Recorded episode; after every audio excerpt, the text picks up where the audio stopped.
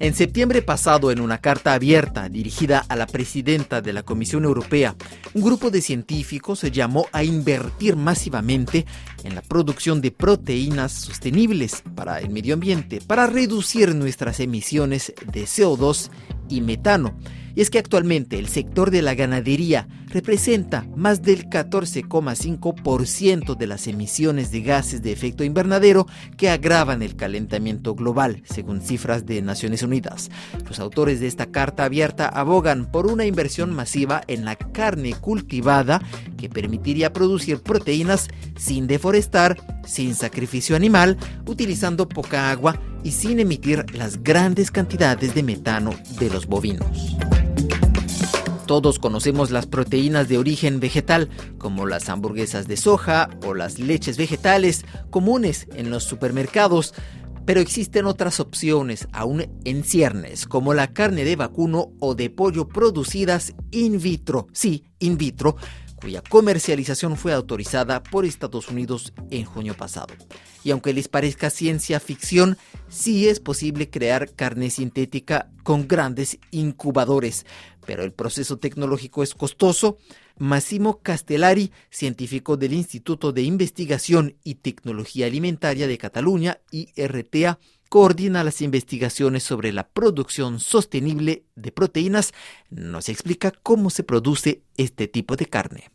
Bueno, el proceso, eh, muy en síntesis, es desde el punto de vista teórico es relativamente sencillo. Se trata de hacer una, biopsia, una pequeña extracción de células de un animal. A partir de estas células, que normalmente son células madres o, se eh, transforman en células madre en laboratorio, inciso, las células madres son células que no están todavía diferenciadas y pueden eh, eh, transformarse en cualquier tipo de, célula que compone el organismo originario. Entonces, estas células se hacen multiplicar primero en un medio de cultivo adecuado y posteriormente se eh, induce una diferenciación. Es decir, que si queremos células del músculo, pues se inducirá la, la transformación de esta célula indiferenciada en células del músculo. Si queremos grasa, en células de la grasa. Y así, mm, digamos, normalmente es como se procede a grandes mm, líneas, ¿no? Mm. Parece muy sencillo, pero todo este proceso en realidad es muy complejo porque se tiene que operar en condiciones de absoluta esterilidad,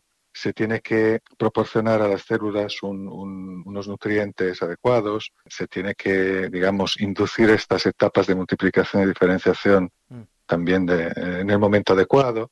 Bueno, quiero decir que mm, en principio el proceso es, teóricamente muy sencillo, pocos, pocas etapas, pero sí que en la práctica tienes muchos retos ¿no? y tiene muchas dificultades. Mm. Actualmente se ha logrado con el células de pollo de qué animales? Bueno, hay muchas posibilidades. Yo sé que se ha trabajado, bueno, claramente con la, con la de vacuno, con las células de cerdo, de pollo también, de pescado, de algunas especies de pescado. Bueno, en teoría se podrían utilizar células de cualquier eh, animal. En teoría podríamos comer células de elefante, mm, carne cultivada de elefante o de canguro de cualquier animal que, mm. que nos mm. entre en la fantasía. La realidad es que cada una necesita, pero su ese proceso de optimización y lo que tenemos al final de lo que estaba describiendo yo, del proceso de diferenciación, no es una, un corte de carne como nos lo imaginamos. Es simplemente una masa, como una especie de paté de células que eh, en ese momento no tienen todavía la estructura del, de un músculo, de un corte de carne, como estamos acostumbrados a verlo. Lo que comúnmente se ha visto que es la hamburguesa o el finger de pollo que se comercializa en Singapur, en realidad se, se producen a partir de esta, de esta especie de paté de células que no, no, tienen una estructura muscular como un corte de carne. Si se quiere llegar a la, al corte de carne, al filete, ¿no? Idealmente al filete con la grasa infiltrada, pues ese proceso es más complicado porque en, este caso las células tienen que crecer sobre un substrato que le da como la forma del, del corte de carne que queremos. Mm. O se pueden utilizar también, hay otras empresas que utilizan sistemas de impresión de, con impresora 3D para recrear de alguna manera eh, eso, la estructura fibrosa del músculo con la grasa infiltrada, etc. Se trata siempre de técnicas muy, en este caso, mm, todavía que, que no proporcionan un resultado Mm. exactamente igual al, al producto que estamos acostumbrados a Mm. convencional. ¿eh?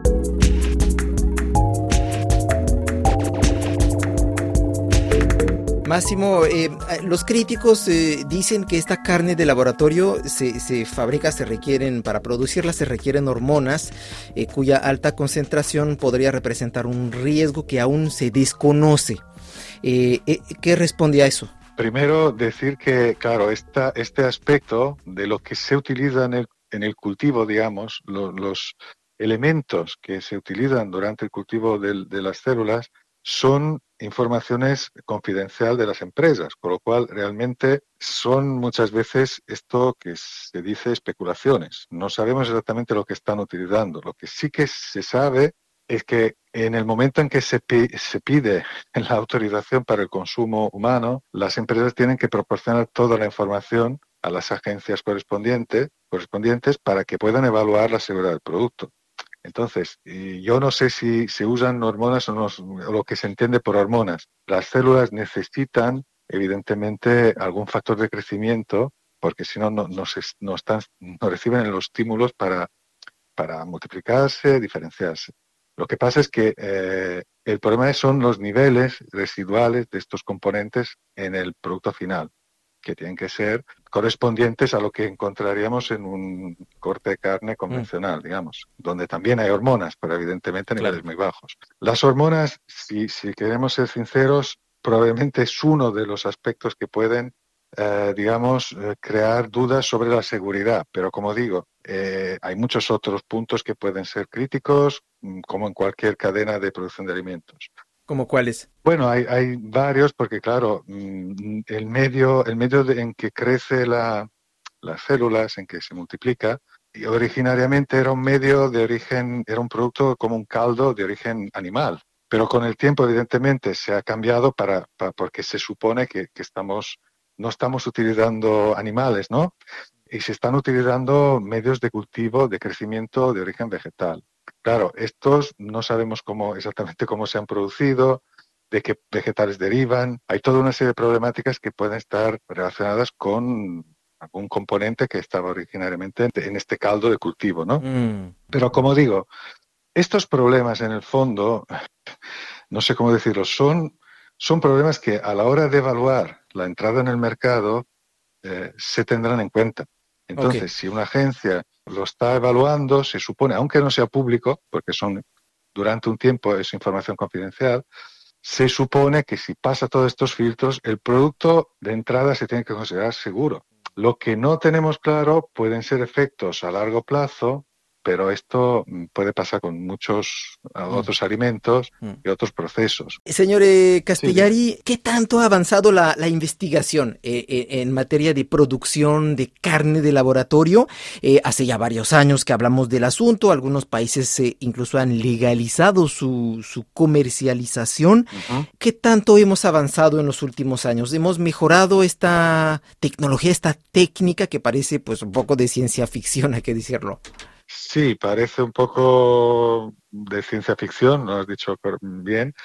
Eh, realmente es una tecnología que se preconizó en, hace muchos, muchos años, después de la Segunda Guerra Mundial, pero que hasta ahora, digamos, no se ha podido desarrollar por un tema de medios tecnológicos, ¿no? de, de posibilidades técnicas de realizar este cultivo. En los últimos años, digamos que se ha avanzado sobre todo, creo, a nivel de pequeñas producciones de laboratorio, de pequeñas plantas pilotos, se han optimizado, hay varias empresas. Aquí hay mucho trabajo realizado por empresas privadas. Pocos centros públicos han tenido la posibilidad de trabajar sobre este tema por el tema de la financiación, ¿no? de, disponer de fondos suficientes para investigar, porque es una temática que requiere una inversión en fondos muy alta.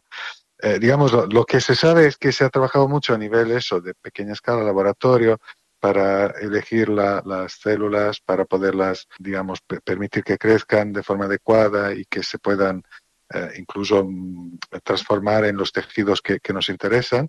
Lo que falta eh, probablemente es el escalado, es decir, pasar de esta producción a pequeña escala a una industrialización de la producción para poder, eh, sobre todo, disminuir el precio del producto en el mercado. Ah, ah, es un producto que todavía tiene un precio bastante alto en comparación con otras fuentes y con otros correspondientes productos, digamos, obtenidos por vía convencional. Eh, se habla también de proteínas procedentes de fuentes de origen fermentativas. Yo no sé si es una temática que usted han evaluado, que observan o trabajan. Sí, esto, sí, en esto, bueno, de fermentación podemos tener varias aplicaciones. La primera, la más que se utiliza más en este momento probablemente, es para producir una, biomasa eh, rica en proteína. Es decir, cuando si se deja fermentar un microorganismo, sea una levadura, una bacteria, y se utiliza todas las células que se han creado, digamos, que se han multiplicado en un medio, esto sería la biomasa útil, rica en proteína, que se puede utilizar como ingrediente, ¿no? Hay varios ejemplos de productos que ya están en el mercado, digamos, con estas características y nosotros lo que, lo que estamos interesados en este momento, lo que estamos mm, trabajando en algunos proyectos es la fermentación en estado sólido con, con hongos, la micoproteína que es como una, una rama que deriva, digamos, de, de, un proceso fermentativo, ¿no? Con microorganismos. ¿Por qué? Porque mm. consideramos que, que, esta es una tecnología relativamente sencilla, que no requiere un, de equipos, digamos, de tecnologías muy, muy complejas y que permite tener una, un producto que eh, tiene un perfil nutricional interesante mm. por el hecho que las setas, la, microproteína, no es realmente un vegetal, no es de origen animal, es otro reino. Y en, este caso, la proteína se, se, parece más, el perfil aminoacídico, a nivel nutricional se parece más a una proteína animal que a una proteína vegetal, con lo cual tenemos una ventaja, digamos, en este aspecto nutricional. Una pregunta para concluir. Eh, estas eh, eh, formas alternativas de mm, proteínas son prometedoras. Sabemos que el ganado representa una fuente importante de emisiones. para la transición energética tendremos que seguir investigando, buscando alternativas de creación de producción de proteínas. Bueno, aquí la predicción del futuro siempre es un tema, un tema crítico, ¿no? De discusión y predecir el futuro, predecir el futuro no es fácil. Lo que sí que se indican, digamos, en general es que eh, son fuentes prometedoras. Ninguna es perfecta, tampoco. Todas las fuentes alternativas tienen algo, pros y contras. Seguramente habrá espacio todavía para la producción convencional. Mm y probablemente en un futuro, mm, digamos, dependiendo de la, de la fuente a medio plazo, corto plazo largo plazo, pues veremos que en el mercado llegarán productos cada vez más probablemente de, fuentes alternativas, con nuevos conceptos también de, de alimentos. Y mm, sí, será una, probablemente un futuro compartido. Máximo Castellari, muchísimas gracias por esta entrevista con Radio Francia Internacional, muy interesante. De momento, solo dos países autorizan la comercialización de carne sintética, Singapur y Estados Unidos. El país asiático, por ejemplo, aprobó en 2020 la venta de un producto creado a partir de células de pollo y que sirve para producir nuggets. Les confesamos que aún no hemos probado esta carne elaborada in vitro, pero una chef francesa, Dominique Cren, anunció que serviría este producto a los clientes de su restaurante en San Francisco. Así concluye este episodio de Vida en el Planeta en Radio Francia Internacional.